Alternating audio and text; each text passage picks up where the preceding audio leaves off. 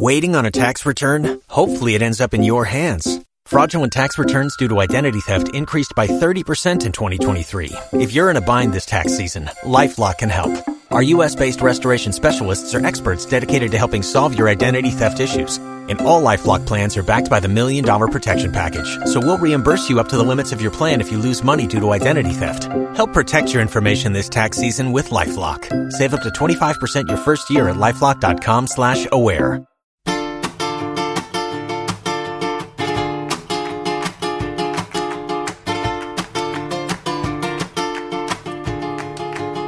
Acá estamos. Acá estamos. Acá estamos.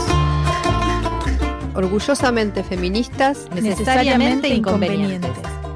Acá, acá estamos. estamos. Como esas muchas otras mujeres que han colaborado para que hoy nosotras podamos estar construyendo otros sures para nuestras vidas. Otros sures para nuestras vidas. Acá, Acá estamos, estamos. las que queremos revolución en las plazas, en las fábricas, en las escuelas, en los sindicatos, en los partidos políticos, en los medios de comunicación. En las casas y en las camas. acá estamos las que queremos e imaginamos otro mundo. lleno, llenísimo de insurrecciones revoltosas Que sacudan todos todos y cada uno de nuestros deseos. Y cada uno de nuestros deseos. Conjuros, a viva, voz. voz. ¡Conjuros! ¡A viva voz!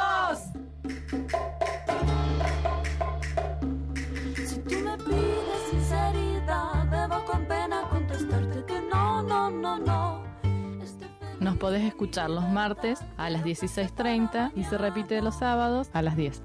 Si tú me pides sinceridad, debo con pena contestarte que no, no, no, no. Soy caprichosa en el corazón, quiero gozar la vida y nada más. Si tú me pides sinceridad,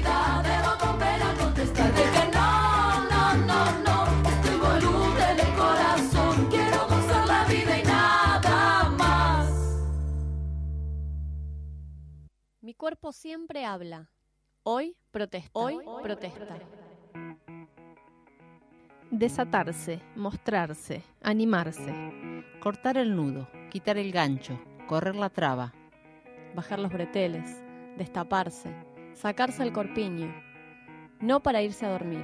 ni dormir despiertas, ni mirarse al espejo, ni siquiera para elegir a quién mostrarse, sino para elegir mostrarse, para revolucionar la idea de que ser mujer es ser delgada o curvilínea o turgente, O para protestar contra la jerarquía católica, el turismo sexual o las políticas conservadoras. Para revolucionar la idea de que ser Visibilizarse tan literalmente Visibilizarse como tan la piel literalmente erizada de los pezones lo de los pezones lo permite. con todo lo que las tetas tienen, su sensibilidad, su atractivo, su erotismo, sus secretos y su potencia, a la vista.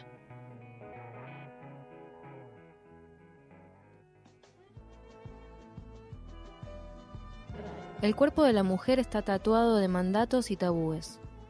La posesión diabólica de la piel y de los sentidos femeninos no permitía darle una impronta real al deseo propio y al goce y disfrute para sí misma. Era un cuerpo encapsulado en telas, escondido bajo tules para que calle. El desnudo o semidesnudo público de la mujer siempre estuvieron a la orden del desacato, la transgresión y las malas costumbres.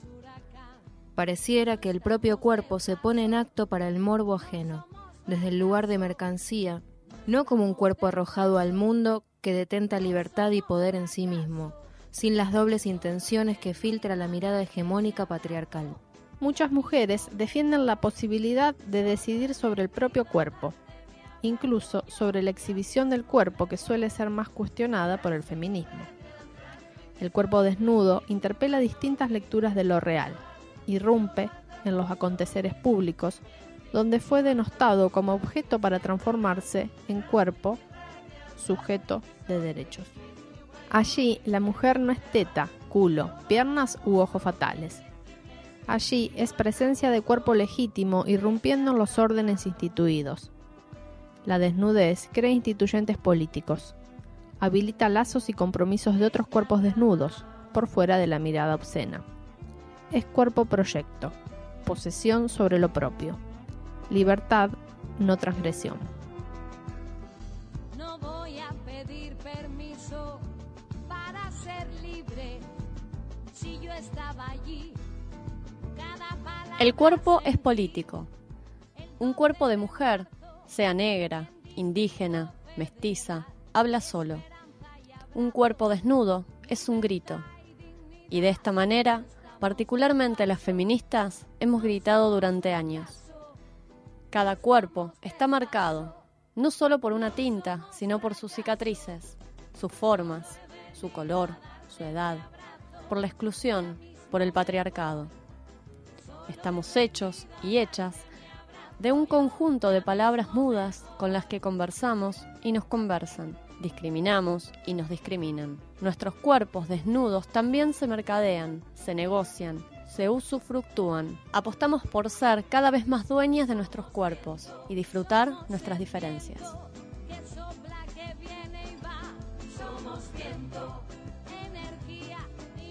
Muchas veces las paredes sirven de voz, sirven para gritar palabras acalladas que perduran en las voces oídos de quienes transitan las calles.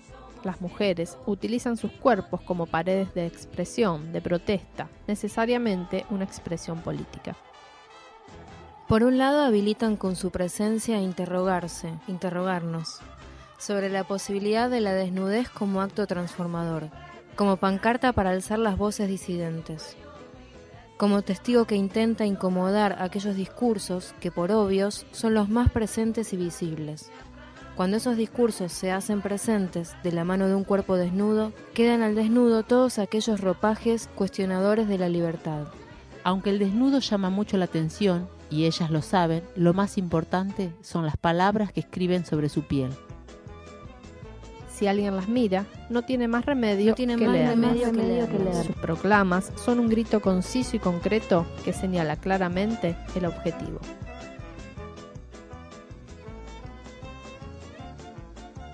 Mi cuerpo siempre habla. Hoy protesta. Mi cuerpo, siempre, habla. Hoy protesta. Hoy protesta. Hoy protesta. Conjuros a viva voz.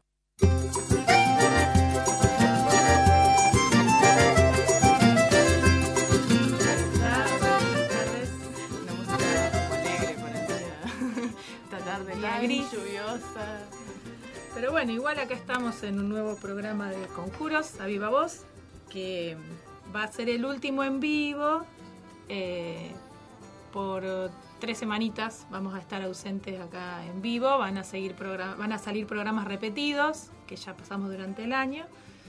Porque, bueno, vacaciones de invierno, muchas de nosotras este, docentes no están, hay que descansar un poquito. Y bueno, acá nos estás escuchando en la 89.1 FM Alas, Radio Comunitaria de Bolsón.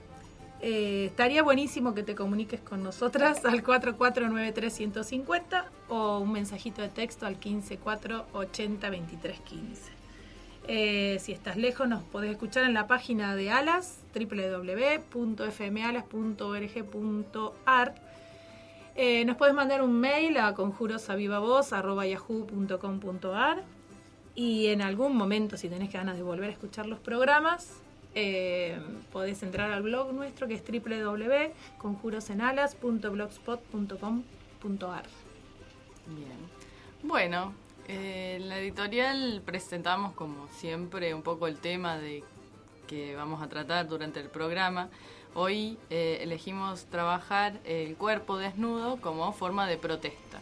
Vamos a hacer más hincapié como protesta feminista, pero también vamos a hacer un recorrido sobre distintos tipos de protestas eh, que no están ligadas, digamos, a temáticas eh, feministas o de género, también utilizada de esta manera como protesta.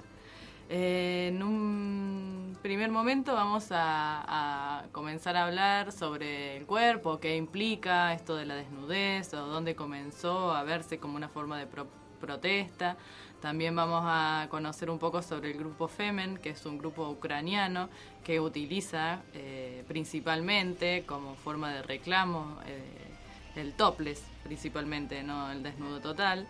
Después vamos a conocer a una persona, una mujer que se llama La Girola, es una chilena que hace un libro en donde recopila distintos desnudos de mujeres comunes, la llama ella, que también en sus cuerpos escriben frases con mensajes, digamos, ellas mismas, sus propios cuerpos son el mensaje y también lo que dicen sus cuerpos, como doble lenguaje, ya lo vamos a desarrollar más.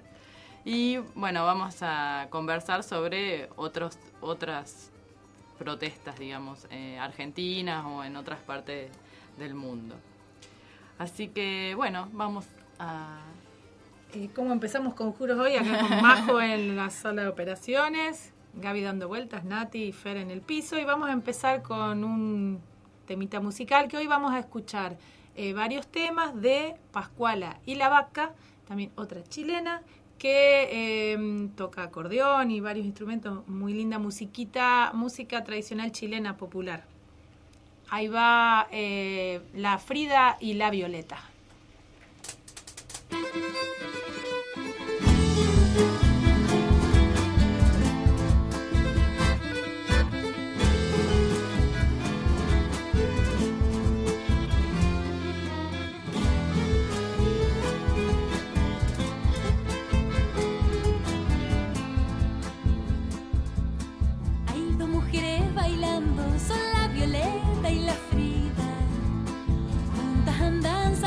Ninguna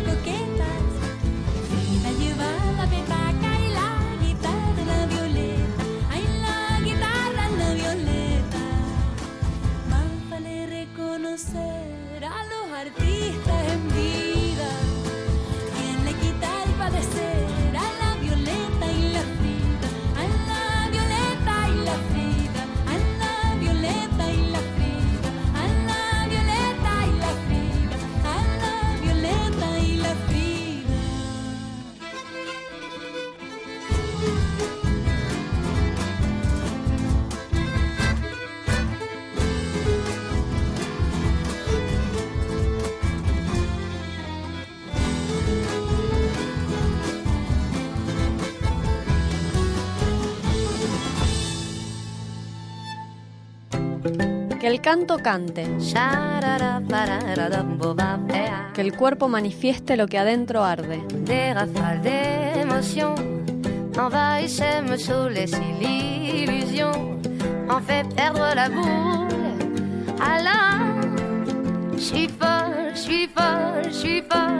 No más silencio. No más silencio. Des couleurs dans les yeux, bien plus encore des envies plein les cheveux. Et jusqu'au fond de mon corps qui crie Je vis, je vis, je vis.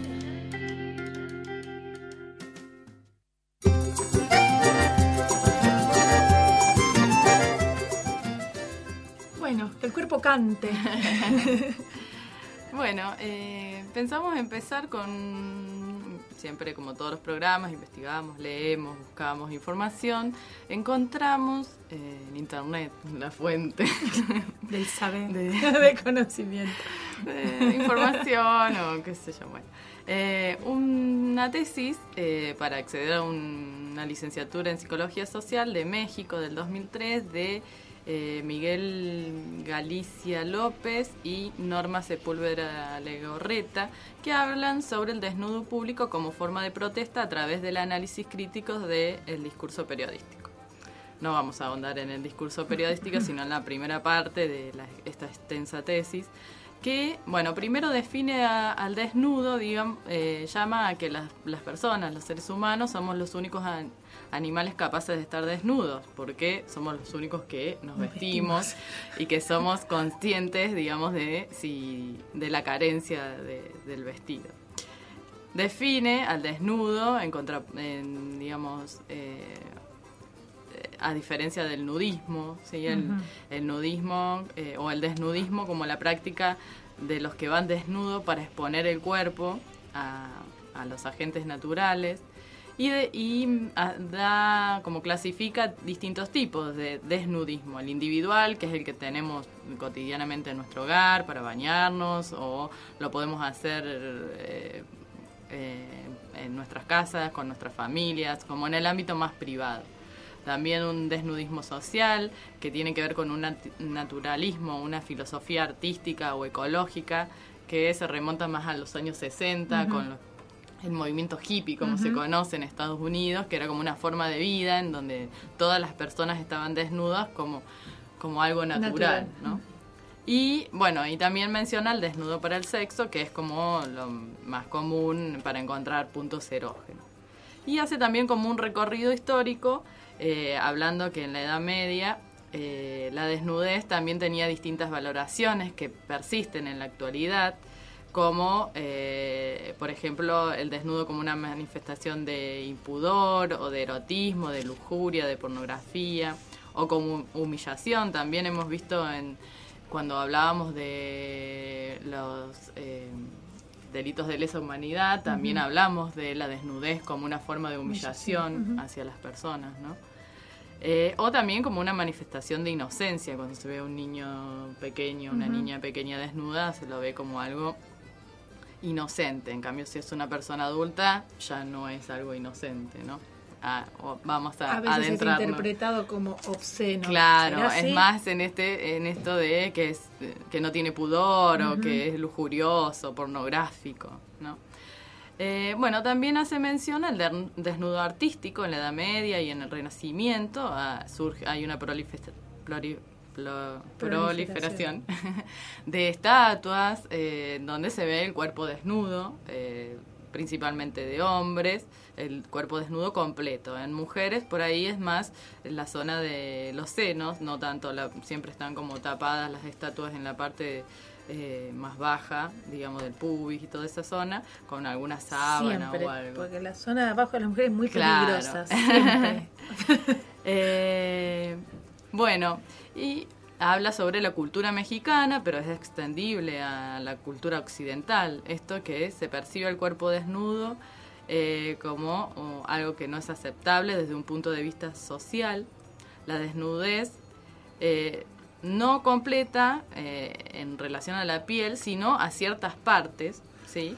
como los genitales. ¿Sí? No hay una cuestión de la desnudez total como en algunos países orientales o en Asia. ¿sí? que eh, se tapan todo, ¿no? Todo el cuerpo está tapado. Acá la cuestión de la desnudez, o si se le ve los tobillos en algunas partes, pareciera, se concibe eso como desnudez también. Acá no, solo en la parte genital. Y principalmente en relación al cuerpo femenino, aquellas partes como la vulva o los glúteos o los senos, es como que se considera eh, más desnudez.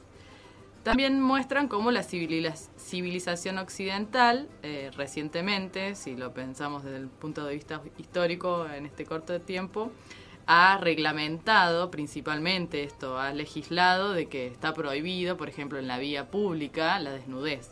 En cambio, en otros contextos culturales, como por ejemplo en Amazonas, en Brasil o en África, en otras comunidades, es algo común, digamos, las personas están desnudas y es algo que no está mal visto, no hay, no ningún acto impudoroso o prohibido. Sí. Claro. Y me gustaba algo, dice, eh, Colón escribió de los indios cuando llegó al Caribe en 1492. Todos ellos andan tan desnudos como sus madres los parió, e incluso las mujeres. como que era algo muy llamativo. ¿no? Todos y también las mujeres, algo muy gracioso.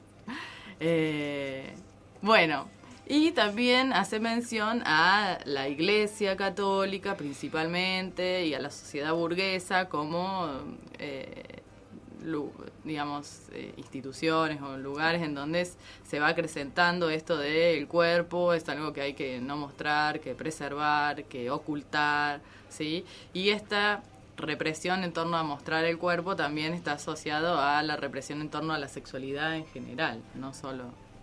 eh, digamos, tiene un porqué, claro. claro, un para qué. Eh, bueno, y después eh, comienza a hablar del desnudo corporal como una insignia de luchas políticas y sociales, eh, que también hace como un juego que también para el feminismo es importante, esto del pasaje, hemos hablado muchas veces, del pasaje de lo privado a lo público, ¿sí? Esto que la desnudez parece algo del ámbito privado, en donde, bueno, en mi casa yo me puedo bañar desnuda o puedo estar desnuda si lo deseo, eh, pero en el espacio público no. Entonces, este pasaje de algo que se refiere al ámbito privado y pasa a ser público es lo que irrumpe como una forma de reclamo, ¿sí? Y lo que vamos a trabajar hoy principalmente, que no es solo eh, el desnudo en sí, sino que las, las mujeres lo toman como una forma de pancarta, escriben consignas en su cuerpo. Claro, como que creo que eh, las diferencias de, de los desnudos tienen que ver con cuál es el objetivo eh, de ese desnudo, digamos. Es, es complejo analizarlo porque hay desnudos que son aceptados socialmente y que eh, en cierta manera son obscenos o son provocan este, otras cuestiones como por ejemplo en muchos programas televisivos que tienen un objetivo realmente de, de incitar sexualmente a cualquiera que vea, aún a niños y a niñas, y esa parte por ahí no está, pero también eh, si hay otras otros desnudos que el objetivo es protestar contra este sistema que impone reglas y que penaliza algunas eh, actividades en relación al, al- al- a la desnudez y otras no. Claro, lo ¿no? paradójico sería que Eh, nadie o en general no se ha- eh, no se critica tanto a las mujeres que salen prácticamente desnudas en las revistas o en la televisión, pero sí a las mujeres que se desnudan en público para como reclamar. protesta. Esas van Claro, presas. Claro. Pero sí, este, una Porque es un ámbito una- cuidado, ¿viste? Claro. Cuando dicen es un desnudo cuidado. Claro. En la calle no es Pero cuidado. En la tele cuando hacen el caño, como es el baile del caño, todas esas cosas, y, y lo mira cualquiera, eso no a nadie llevan preso, aunque lo vean niños, pequeños, y no estamos diciendo que cualquier desnudo tiene que ser este permitido, porque hay algunos que provocan y además que abusan eh, al no sé, a la, a la salud psíquica de algunos niños y niñas, porque también está Claro, el tema pero del es abuso. que hace pero- la persona desnuda, Claro. no es la desnudez en Es el objetivo. sino que hace la persona desnuda. Y también vamos a ir a ver a través del programa, digamos, distintas maneras de interpretar estos desnudos, este, y además si eh, cumplen con el objetivo que se propusieron o no, o, o forman parte de este Claro, sistema. pero por ahí son como una forma de protesta, como cortar una calle o como, no sé, encadenarse a, a alguna cosa. Bueno, es una forma de, los, en general, es llamar la atención de alguna manera. Exactamente. Bueno, parece que el tema que en este sistema, en esta sociedad, este, a veces se llama la atención solamente con desnudándose, es como es, es extraño. Bueno, vamos a presentar al grupo que parecería, porque no es, no que ha, comenz- eh, que ha comenzado con estas modalidades de protesta, que es el grupo ucraniano Femen, pero bueno, no, tiene larga data Del esta... 2010, ¿no? Claro, pero no, bueno, se los conoce, a- ellas son muy conocidas ahora, pero en realidad no fueron las primeras en, mm. utilizar esta forma de Pero son como ahora son famosas. Las más mediáticas. claro, por ahí escuchemos, después este, charlamos. Bueno, y quitarse la ropa parece ser una eficiente forma de llamar la atención. Es el caso de las ucranianas de la organización FEM, un grupo de feministas que busca desterrar la industria del sexo en su país, donde cerca de 80.000 trabajadoras sexuales se ganan la vida en sus calles. Mujeres de armas tomar en contra del acoso, el meretricio y el turismo sexual. La industria del sexo se aprovecha de la pobreza y la falta de educación de nuestras mujeres para introducirlas en este negocio. Ucrania, independizado del bloque soviético en 1990, cuenta con la tasa más alta de infectados con VIH y drogadictos en Europa. Los niveles de pobreza obligan a sus mujeres jóvenes a prostituirse. We adopted a style of protest for nowadays and we call it new feminism. This is new blood. En los últimos años, el turismo sexual en Ucrania se ha multiplicado, un problema que FEM ha denunciado siempre. Pero esta no es su única causa. Temas como la corrupción, el intervencionismo político ruso, el medio ambiente y el abuso contra las mujeres en los países islámicos están en su agenda. Uh, Iran, we are dreaming to come to Iran with our protest and to to make to do this revolution like women being topless the, in the main square uh, of capital of Iran, screaming about freedom. Activistas feministas del grupo ucraniano Femen se manifestaron este viernes en las afueras del Estadio Nacional en Varsovia. antes del comienzo del partido inaugural de la Eurocopa 2012, denunciaron con los pechos al desnudo el presumible auge de la prostitución en los países organizadores del torneo. Pronto consiguieron atraer el interés de fotógrafos y curiosos hasta que fueron desalojadas por la policía.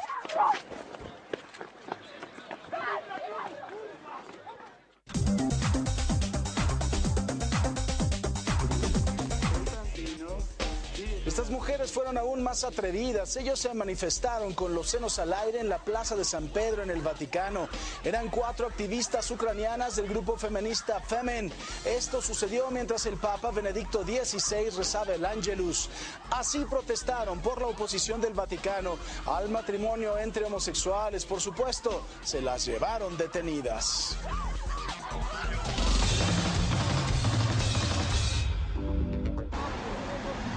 A pesar de las bajas temperaturas, casi a cero grados, que por estos días se registran en Sofía, Bulgaria, un grupo de feministas ucranianas de la organización Femin protestaron semidesnudas frente al Parlamento búlgaro en pleno centro de la capital para denunciar la violencia machista y el tráfico de personas. Las ucranianas Oksana Shakko e Ina Eshemenko, más una voluntaria búlgara que no quiso revelar su identidad, optaron por descubrirse el pecho, con la que manifestaron su intención de protesta que sorprendió a los peatones. Ataviadas con guantes rojos de boxeo y una faja, las mujeres gritaban los violadores a la prisión, para luego dar leves puñetazos a varios periodistas que cubrían la protesta, con el argumento de cómo sufren las mujeres cuando les pegan sus novios o esposos. Además dieron varios golpes leves a algunos agentes de policía, que por ello las empujaron sobre la acera pero no practicaron arrestos. Según varias ONG, una de cada cuatro mujeres búlgaras ha sido víctima de la violencia doméstica, una cifra que puede ser más alta porque muchas mujeres no denuncian los malos tratos a la policía. Las mujeres de Femen son conocidas por sus provocadoras acciones callejeras en defensa de los derechos de la mujer.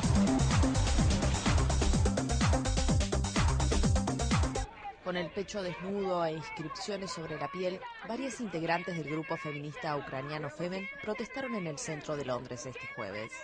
La policía no tardó en reprimir la manifestación, primero hablando y después deteniendo a las manifestantes. La consigna era clara, Kill a Generation, matar una generación, en contraposición al eslogan oficial de los Juegos Olímpicos, Inspire a Generation. Las mujeres protestaban en contra de la presencia de varios países islámicos en las competencias, ya que consideran que allí las mujeres no tienen los mismos derechos que los hombres. Conjuros había voz para todas y todos.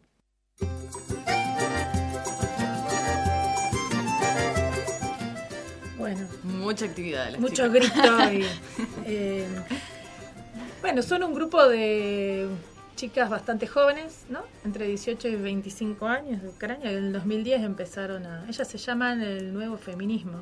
¿no? Claro, sí, eh, ellas, como esto del nuevo feminismo, tratan como darle una cara porque dice que la sociedad patriarcal ah, ve ahora a las feministas como con bigotes, eh, así feas, enojadas o con lesbianas, así como le ven todo eso, dicen que... Entonces ellas dicen que son un nuevo feminismo más femenino, no sé.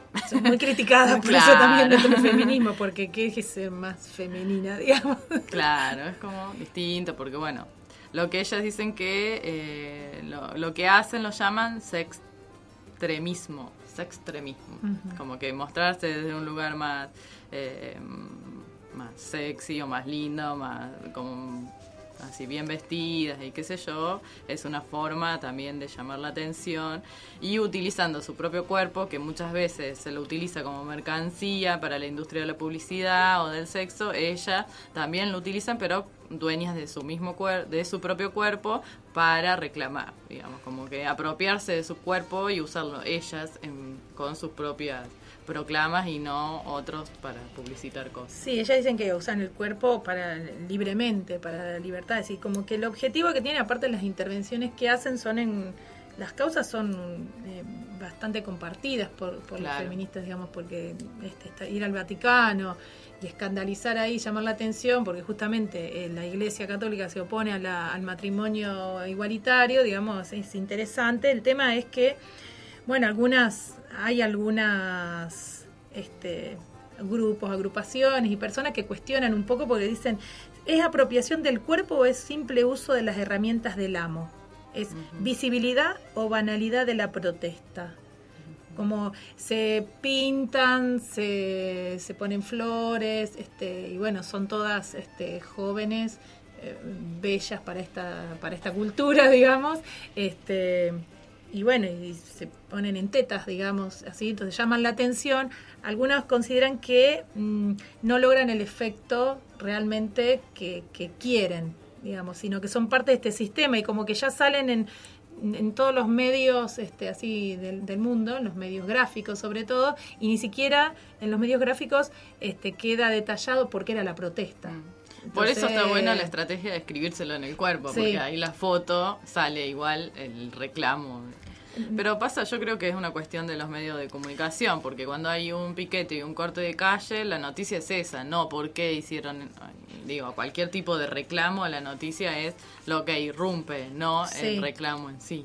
Sí, sí, yo creo que llaman la atención y llaman la atención sobre mm, temas que, que atraviesan y además que perjudican sobre todo a la mujer, como tiene que ver la trata de personas, la prostitución, el proxenetismo, bueno, este mm, el- ah, también contra el matrimonio servil.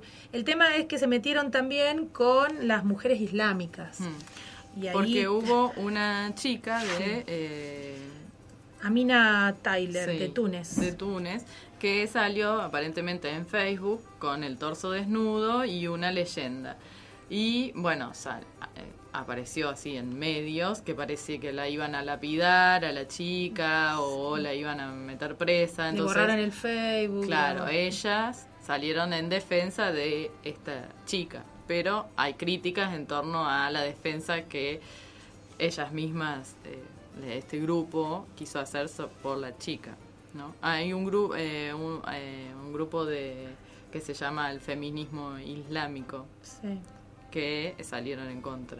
Claro, porque lo que dicen, ¿no? Es que mm, las chicas de FEM me estaban diciendo que iba a ser mm, condenada a muerte. Bueno, y este grupo dice que no, que en Túnez no hay pena de muerte, como que falta Claro, no un hay poco de. lapidación, No hay lapidación. no hay un que no fue apresada, digamos, como que le faltaba información y todo lo que habían dicho no era cierto.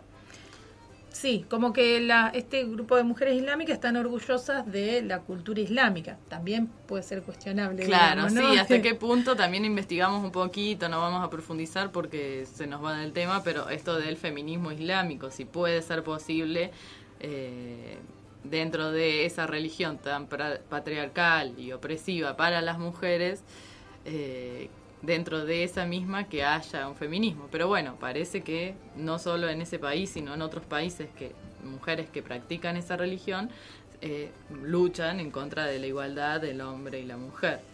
Mm, sí. Pero también el punto que era interesante, que para revisar, ¿no? Ante estas situaciones, planteaba, se plantea como un feminismo colonialista, ¿no? Hasta qué punto eh, se, digamos, trata de imponer una forma de, de ver el mundo, ¿sí?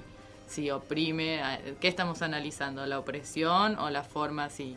Porque lo que reclamaban era, yo no, no necesito desnudarme para ser una mujer libre. Entonces, bueno, es válido, digamos. Lo que te oprime no es si, si vos te desnudas o no en público, sino otras cuestiones. Entonces, Claro, si vos, eh, digamos, por ejemplo, si las mujeres islámicas se sacan el velo, si son cuestionados o no, si lo pueden hacer libremente o no. Bueno, eso es un debate más.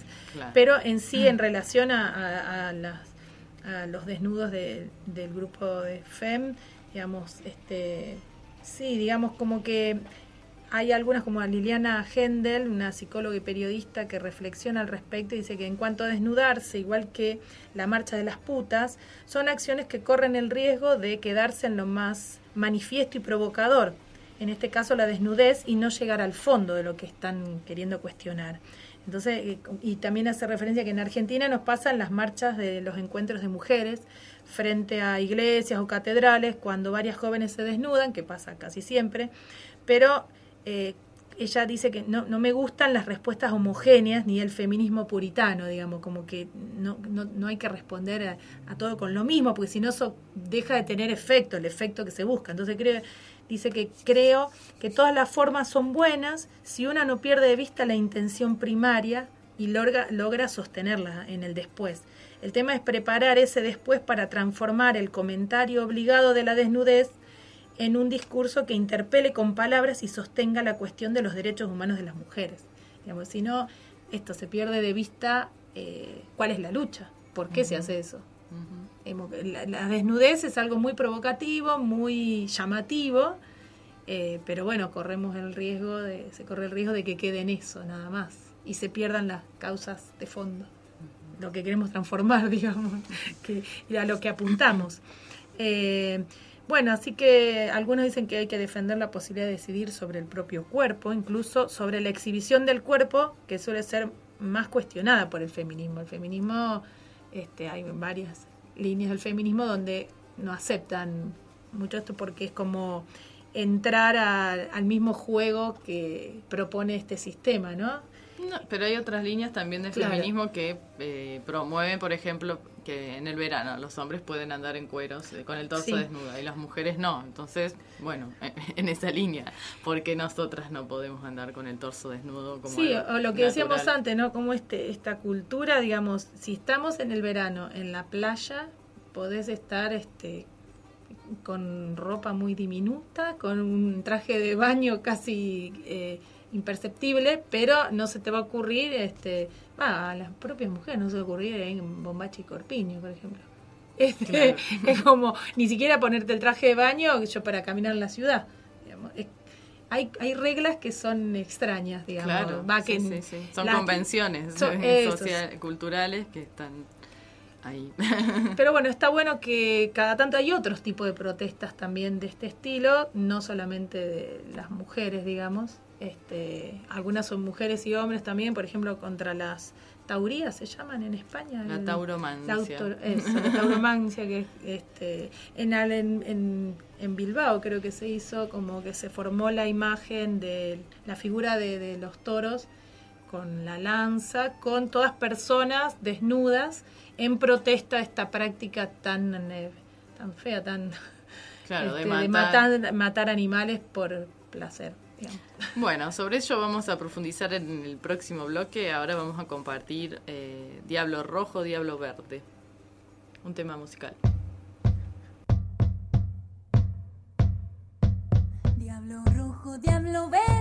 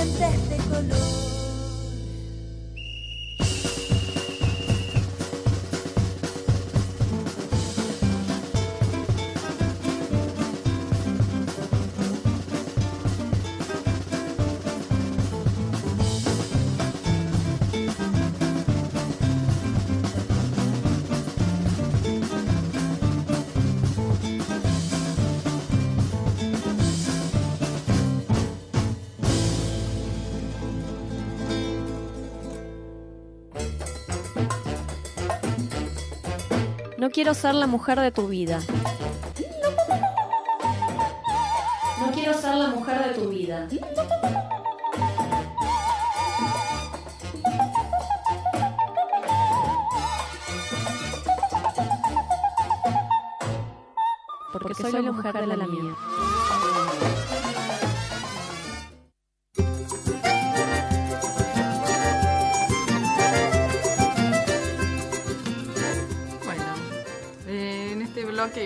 Pequeño recorrido así en distintas protestas. Recién Fernanda hablaba sobre en España la- el- utilizaron como el desnudo como protesta contra la tauromancia, que es ese deporte que los lo, como- Deporte, se podría llamar una práctica. Claro, ¿sí? no, bueno, fue cuando querían eh, a esa práctica eh, como nombrarla como una eh, capital cultural de España. Entonces había gente que no estaba a favor porque no le parecía algo cultural matar o encima cómo los hacen agonizar a los toros hasta que mueren. No, no era algo. Entonces, bueno, hubo una protesta en donde muchas personas se desnudaron y hicieron como una performance, así que se, pon- se pintaron de rojo los cuerpos, como sangre. Eh, después, en otras partes del mundo y también en Argentina sucedió eh, algo semejante so- eh, en contra del uso de pieles para, para las ropas, así, de pieles de, De de animales. animales, no, que digamos que eran criados y para usar las pieles y aparte la forma en que los matan sufren mucho los animales porque tiene que ser de una manera en donde se desangre no sé de qué forma para que la piel quede intacta. Así que eso también digamos son prácticas muy crueles para los animales. Así que en nuestro país en Buenos Aires también se hizo una performance de ese estilo. También recién hablábamos en el Encuentro Nacional de Mujeres en general en el Sí. cierre, en las marchas, eh, cuando se llega a las iglesias, muchas mujeres también se desnudan. Del otro lado del charco, en Uruguay, con la reciente ley de despenalización del aborto y que se hizo un plebiscito para, pues se quería derogar esa ley, que por suerte este, no se fue para atrás. También este, hubo manifestaciones de mujeres este, desnudas con el cuerpo pintado, este, también en muchas encuentros de mujeres y, demo- y también en muchas marchas este, por la despenalización del aborto, mujeres aún embarazadas este, se han pintado este, bueno, las, las panzas este, diciendo eh, yo aborté, eh, con consignas. este, y eso es lo más llamativo, ¿no? Como el cuerpo no solamente desnudo, sino el cuerpo desnudo y pintado, con consignas o con dibujos o con colores, digamos, para llamar la atención. Como esta que estamos viendo en la pantalla. Hay una página que se llama Protestas en Pelotas, en un blog es, eh, donde hay distintas, está agrupado por temáticas, ecologistas o religiosas, educativas, y hay una campaña de, de prevenir enfermedades pulmonares y hay eh, un hombre y una mujer que están desnudos y está... ¿Cómo se llama? eh, cuando pintan el cuerpo. Tiene un nombre. eso. Painting, ¿no se llama? Sí, algo así. Claro, tienen el, el aparato respiratorio pintado sobre la piel, digamos. Y en la campaña es respirar aire con tabaco no se enferma, tan solamente con eh, bombacha y calzoncillo, y todos pintados con... Y así se pasean en las calles, este, interesante manera de, de llamar la atención. También hace poco, bueno, en el ciclo de cines que se hizo, que hicimos Conjuros, Puertas Abiertas y el Centro Estudiante de la Universidad de Río Negro, eh, que fue todo junio, que terminó el viernes pasado con una linda Fiesta. fiesta, acá en Alas. Eh, se pasó eh, dos o tres semanas atrás eh, la película Falso Orgasmo, donde la persona que hace la protagonista, la persona protagonista de, de esta- de este documental, porque es una película documental, eh, utiliza su cuerpo en las calles, también en el espectáculo, eh, con el desnudo, provocando, este, no se los quiero contar porque lo pueden Si no ver, la vieron. pero provocando que las cabezas se partan en mil pedazos y mm, simplemente quedando esa persona desnuda. Este, eh, también muy interesante cuando hablamos de este, las diferencias en las sexualidades, eh, en los cuerpos desnudos dicen mucho más que mil palabras, ¿no? Eh, y provocan esto de que se parta la cabeza en, en mil pedazos. Eh, Y los desnudos también en cuestiones artísticas son algo también que son muy utilizados. Hay un famoso fotógrafo, famoso porque ya lleva recorrido el mundo ah, eh, trabajando en fotografiar a muchas personas juntas, eh, desnudas. Mm. Se llama Spencer Tunir, no sé si lo pronuncie bien, que bueno, convoca a muchas personas y saca fotos. Siempre son más o menos las mismas fotos. Paradas, primero todas las personas, después acostadas y en posición fetal. Como que es una constante esas posiciones, digamos, en distintas partes del mundo. Eh, es como impresionante también ver el, el impacto visual que genera ver tantas personas así. eh, Está bueno. Sí, después en España creo que... Pero bueno, esas son cuestiones más banales, ¿no? Porque hay grupos de estudiantes que terminan, se reciben de médicos y para hacer ese no el viaje de estudio, no. Pero bueno, lo Ese no tenemos que gustó. decir. Hacen eh, almanaques... eh, no demasiado de- eróticos, por así decirlo, pero sí con desnudos para financiarse los viajes. O madres también en España, Claro, protestas ya, raras, las sí. madres que se desnudan para protestar para que haya transporte para la escuela. Pero bueno, son protestas Claro, así, bueno, algunas es- tienen sentido, más... eh, un sentido más social y solidario quizás y otras son más individualistas, digamos. También hay un norteamericano, ¿no? Matt Bloom y su esposa Katy, que mm, hacen una serie de fotografías que los cuerpos no son eh, lisos, son variados, no son delgados ni curvilíneos, sino son amas de casas, vecinas, profesionales que se pueden ver a través de como de seis este, galerías así de mujeres de diferentes partes del mundo este, y que son un llamado de realidad en oposición a tanta suma de dictadura estética, anoréxica, cirugía plástica y revoque y retoque digital, digamos. Revoque. Revoque, bueno, es más o menos lo mismo. Captando la cotidianidad y la naturalidad de una mujer delgada que tiene tetas como gotas o de una mujer alta con tetas tan largas como ella y otra con una panza abultada y tetas redondas que nacen como en el Renacimiento. Entonces, este proyecto de New Project revaloriza los cuerpos reales ya no desde el concepto de belleza real, sino desde la literalidad de la desnudez. Como que en tiempos en que el discurso único tiene también un formato único de cuerpo, eh, más comprimido que cualquier otra posibilidad de existencia, el desnudo de los cuerpos excluidos es una forma de inclusión. O una forma de sucumbir a la presión de tener que pertenecer a la la desnudez, dice la, la que escribe. Es decir, todas son preguntas. Los desnudos que se ven generalmente en las revistas o en la televisión son cuerpos con un, un, estereotipo de belleza también particular. Entonces, estas bueno, estas formas artísticas que muestren cuerpos que parecerían lo común, digamos, de la gente común. El otro día veía también una serie de fotografías de mujeres embarazadas y después de parir, cómo queda el cuerpo de la mujer con, con, estrías o las panzas por ahí que quedan flojas, así la piel.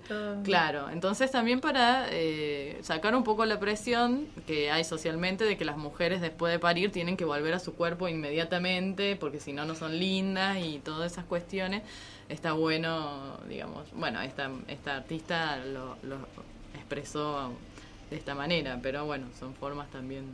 Sí, son formas y además no quedarnos solo con eso, con la desnudez, me parece que es con, con continuar. Y para no quedarnos solo con la desnudez, vamos a presentar a un libro que hizo una chilena que se llama La Girola, en donde se muestran desnudos, pero con mensajes también escritos en el cuerpo. La girola, la girola. La girola es una mujer inquieta, soñadora, luchadora e indecisa. Es sureña, bullianguera, valdiviana de corazón y muy de vez en cuando chilena.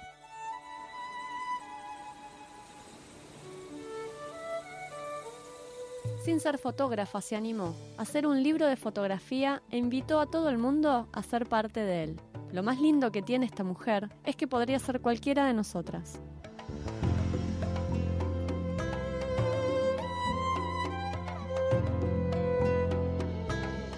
La Girola, el apodo autoimpuesto, surge como un homenaje a uno de los grandes hombres que le tocó conocer desde muy pequeña, su abuelo, el escultor Claudio Girola.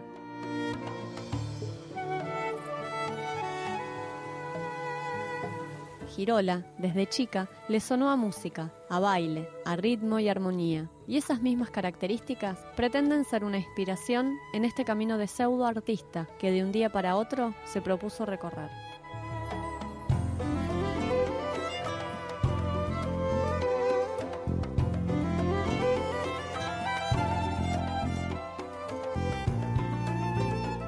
Mi cuerpo siempre habla, hoy protesta. No es solo un libro de fotografía, es la ilustración de un proceso, el que partió en junio de 2011 y dio espacio para que 30 mujeres volvieran a mirarse, pero esta vez en palabras, en cuerpo y alma.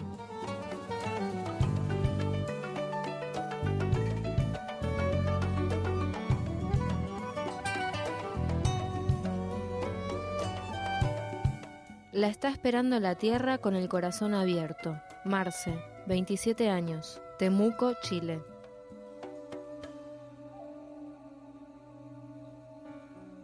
Mi cuerpo siempre habla, hoy protesta. Es un trabajo con la mujer y desde la mujer en una serie de fotografías de desnudos que protestan.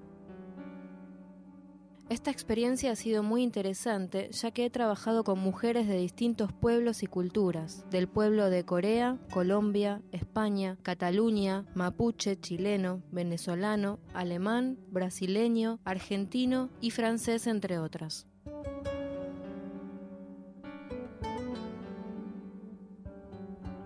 Lo contrario de la guerra no es la paz, es la creación. Ria, 24 años, Seúl, Corea.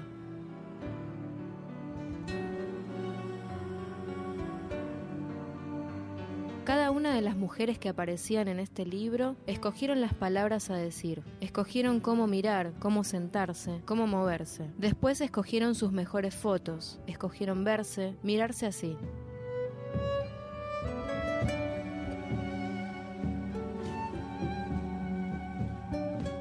El imaginario de la posesión hace del amor una situación de guerra. Rocío, 32 años, Medellín, Colombia. En ese libro, ella escribe que espera que esta creación consciente logre ser un aporte, que nos incite a cuestionarnos qué futuro queremos, qué sociedad queremos, poder contribuir en la difusión de ideas y a la discusión cotidiana, en definitiva un llamado a reflexionar, a repensarnos.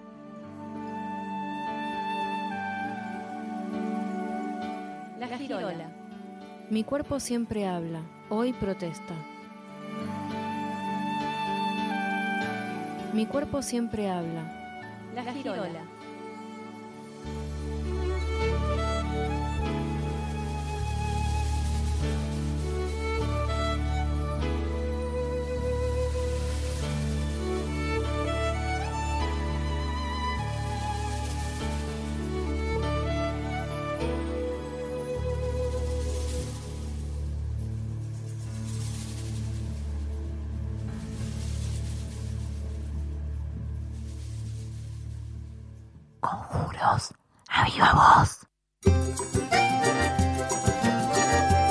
Bueno, presentada la Girola, que en realidad se llama Sara, no sabemos el apellido.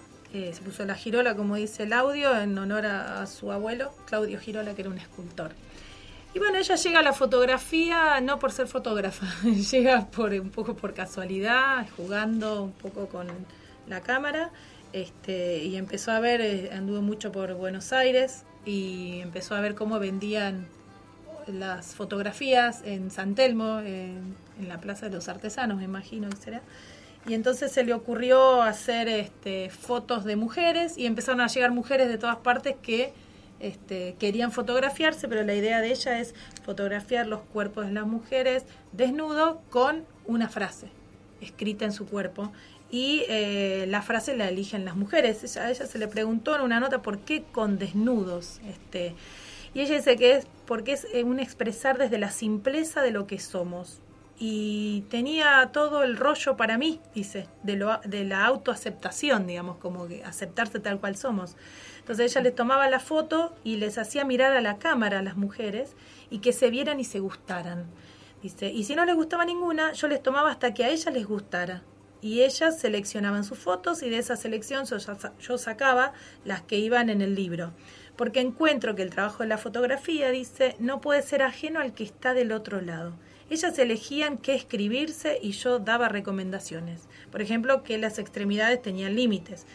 Y me decía, bueno, entonces cómo me pongo? Y yo les decía, eh, traten de sentir la frase y de qué manera el cuerpo acompaña lo que quieren decir. Y mm, ella hizo un trabajo con ella misma, pero no lo quiso publicar, como tampoco quiere decir su nombre ni hablar de ella porque quiere que la obra se vea. Es, es muy interesante, las imágenes que se pueden ver en internet son muy, muy lindas El y cada libro está en sí. PDF en la Sí. página, si googlean la Girola o en cualquier buscador, ponen la Girola va a aparecer el blog y ahí se puede descargar el libro. Y ella dice que esta es la manera de ella de transformar el mundo. eh, que el libro se llama Mi cuerpo habla, siempre habla, hoy protesta. Y para ella es una manera de un, trabajo muy sanador, dice, porque y también para las mujeres que participaron, porque tiene que ver con aceptarse, mirarse y gustarse. Y como que en las fotos, dice, nunca nos vemos a nosotras mismas eh, las personas. Siempre ven, la foto muestra te muestra cómo te ven los demás también, ¿no? Cómo te ves ante el mundo y bueno, podríamos hablar mucho más, pero se nos va el tiempo. Algunas de las frases que estábamos escuchando, así como separador, son de las que tenían escritas en el cuerpo de las fotos las mujeres. Y bueno, eh, vamos a pasar al caleidoscopio que hoy nuestra compañera Nadia nos dejó. Un regalo. Un regalito. y nos vamos con un tema musical. Eh, el tema musical, me olvidé el nombre. Bueno, sorpresa. También de Pascual y la Vaca.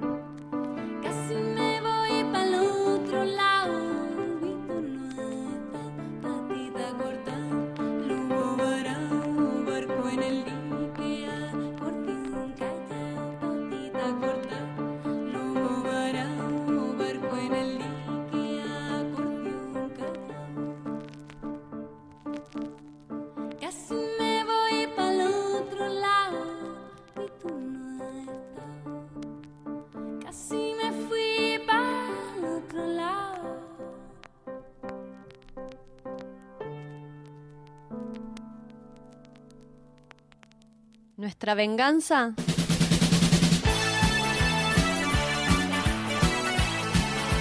es ser felices, felices.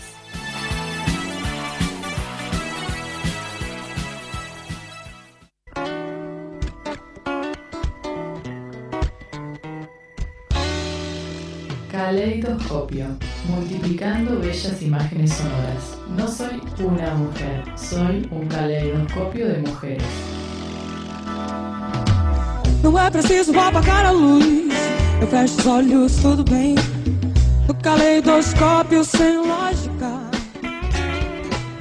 Eu quase posso ouvir a sua voz. Sempre sua mão a me guiar. Pela noite a caminho de casa. Sara Josefina Newbery, antropóloga y feminista argentina, también conocida como Safina. Dedicó gran parte de su vida a que las mujeres tuvieran el derecho a decidir sobre sus cuerpos, por lo que fundó la Comisión por el Derecho al Aborto en Argentina en 1985, lo que la llevó a ser la primera representante de Católicas por el Derecho a Decidir en asumir una posición tan radical sobre este tema. En su juventud buscó la espiritualidad e ingresó a un convento, donde se dio cuenta de que esa estructura no era para ella. Pero continuó una profunda búsqueda espiritual a través de su lucha por la justicia. Otra de sus pasiones fue el rescate de los grupos étnicos argentinos. Se empeñó en construir una sociedad nueva, no patriarcal, no autoritaria, en donde la defensa de la dignidad humana se encontraba por encima de las prácticas sociales. El derecho a decidir de las mujeres fue un tema que defendió siempre y con el cual nunca negoció. Cuando hablar de teología desde el cuerpo sonaba casi a blasfemia, a ella la defensa por los derechos sexuales y reproductivos le dio sentido a la vida. También fue pionera del ecofeminismo en Latinoamérica, pero por sobre todo, una mujer que nunca dejó de cuestionar el poder patriarcal que nunca dejó de tener en su horizonte de lucha la igualdad de derechos entre los seres humanos. Safina fue, en muchos sentidos, una mujer desobediente. Lo fue frente a la iglesia, a su clase, a la cultura del orden y los buenos modales. Murió el 8 de junio de 2003 en Buenos Aires, Argentina, y hereda a las mujeres del mundo su trabajo como activa militante de católicas por el derecho a decidir y la reivindicación de los derechos de los pueblos indígenas argentinos.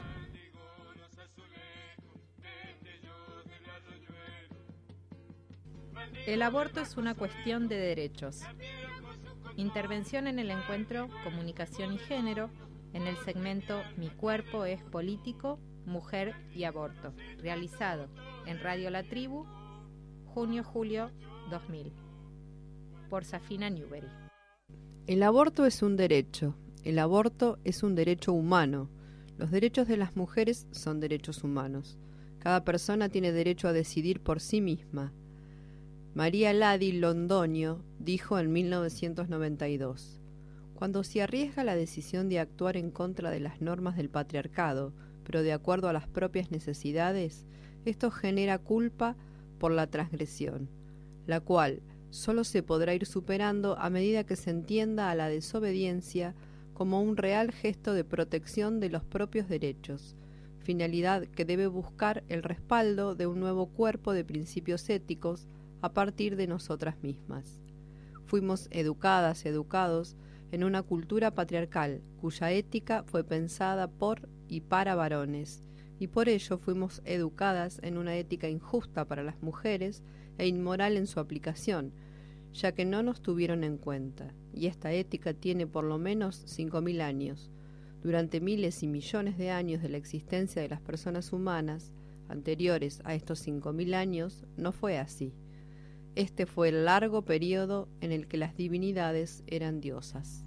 Pero desde hace 5.000 años vivimos regidas por una ética patriarcal.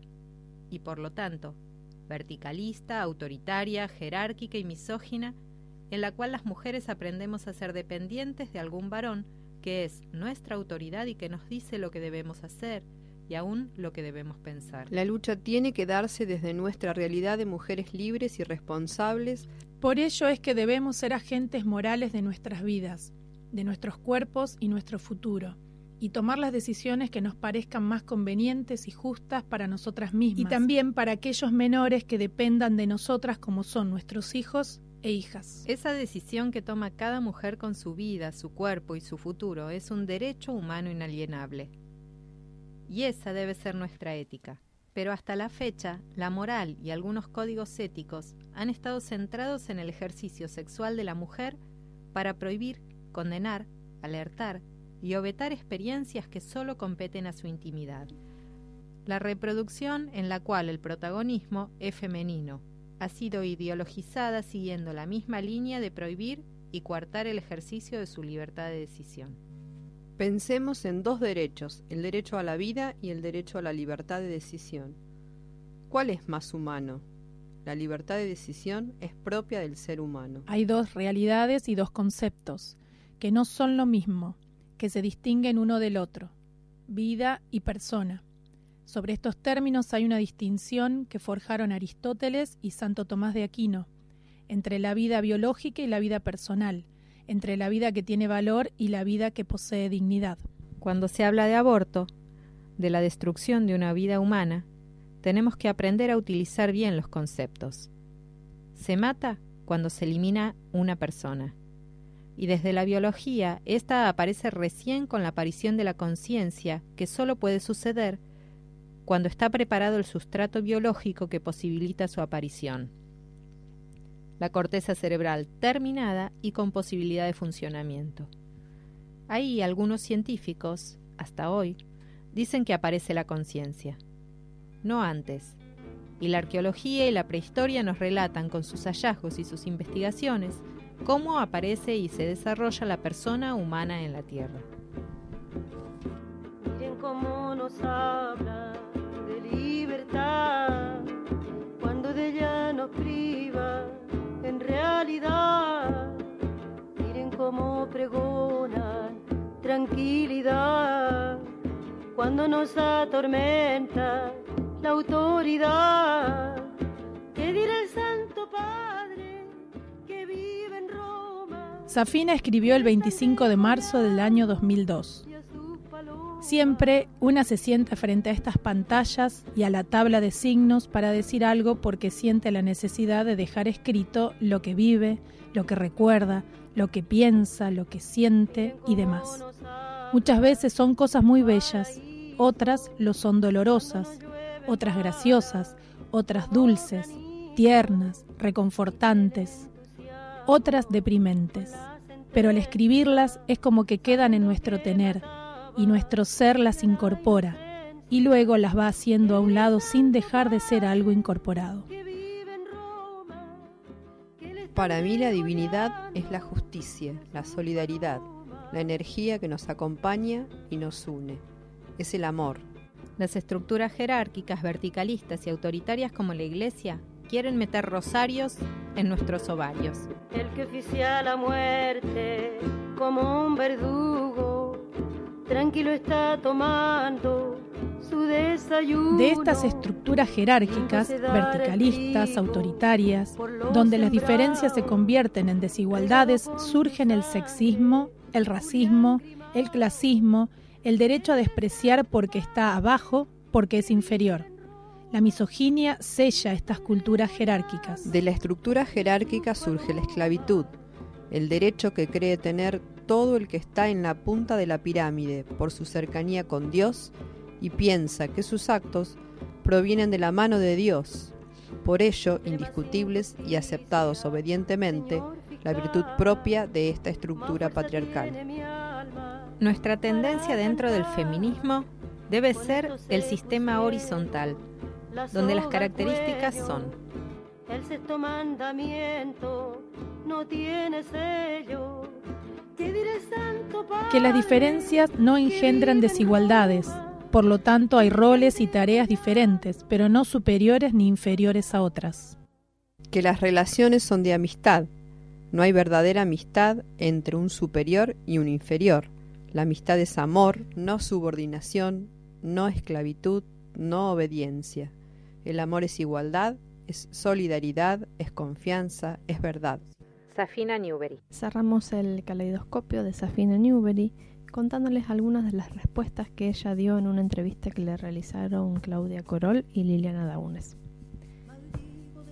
Safina dice que entró a la congregación para irse y no casarse, porque veía que se iba a meter dentro de una jaula, que eso era el matrimonio dentro de esa clase social. Dice, íbamos a ir a caballo, en la estancia, a tener una casa. Todo eso me iba a quitar la libertad, la independencia, y me pareció horrible. Y todas las obligaciones que creaba. Luego agrega que a los seis años salió de la congregación porque conoció a la iglesia desde adentro. Opina que no hay ninguna razón para que las mujeres no sean sacerdotes. Simplemente el odio a la mujer, eso sí, porque la iglesia está fundada por los padres de la iglesia, los que llaman santos padres de la época de Roma, cuando la iglesia empieza a entrar en Roma. Ellos son misóginos totales. Le preguntan cómo fue su acercamiento al feminismo y dice que fue en el 70, iniciando un grupo que se llamó Unión Feminista Argentina, que los temas que discutía el feminismo en aquellos años eran principalmente temas vinculados a la sexualidad, que era un tema tabú, que siempre ha sido un tema tabú. Después cuenta que en la época de López Rega empezó el peligro de que si las veían reunidas a un grupo de mujeres para tratar un tema, lo consideraban peligroso porque ellas estaban metiendo en los bares y demás para llevarse gente. Pasada esa época, en el 84, empezó a entrar en el feminismo nuevamente como militancia. Cuenta que se hizo una gran movida para el 8 de marzo de 1984 y que allí comienzan a aparecer los primeros grupos de lesbianas. Claudia Corol y Liliana Daunas culminan la entrevista preguntándole por qué ese interés de la iglesia en meterse a ordenar el cuerpo de las personas y especialmente el de las mujeres. Ella dice que es porque siempre han considerado que la mujer es inferior al varón. En muchos escritos, desde los primeros, siempre se la ha considerado ciudadana de segunda. Por un lado, el dominio por el otro sexo, una institución jerárquica y por lo tanto verticalista y autoritaria, siempre contrapuesta de blanco y negro, varón y mujer, cielo y tierra, bueno y malo, pecado y etc. Y entonces, entre el varón y la mujer, la jerarquía de la iglesia considera que el varón es superior, porque el sexo es para tener hijos, nada más. Así compartíamos en el día de hoy un caleidoscopio sobre Safina Newbery.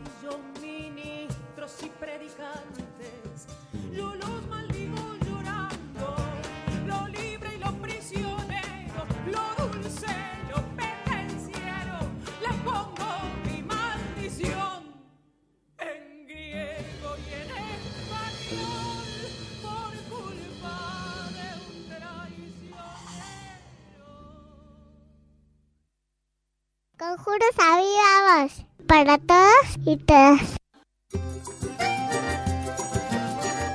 Bueno, nos despedimos hasta dentro de un par de semanas en vivo. Vamos a seguir saliendo algunos programas repetidos en estas tres semanas que nos vamos a tomar de, de vacaciones.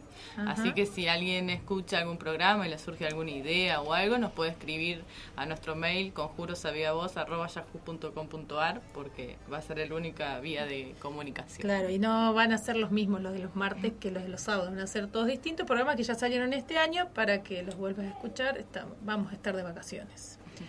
Eh, no sé si no hay tiempo de un tema musical. No hay tiempo. Nos estamos A yendo. secas, nos despedimos a secas. Eh, bueno, nos vemos en tres semanas, nos escuchamos, nos encontramos en tres semanas. Eh, chau Gaby, chau Nati, gracias más. Buenas vacaciones. Buenas vacaciones. Gracias. chau, chau.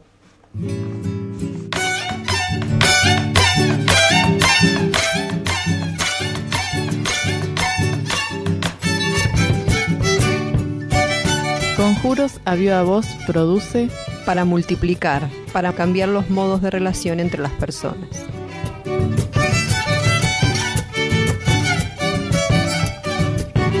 para transformar el mundo en un lugar más inclusivo, justo, equitativo y diverso.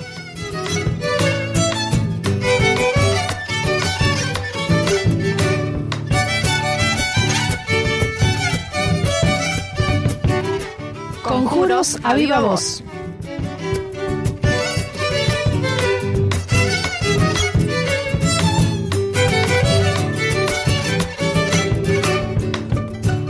Nos podés escuchar los martes a las 16.30 y se repite los sábados a las 10.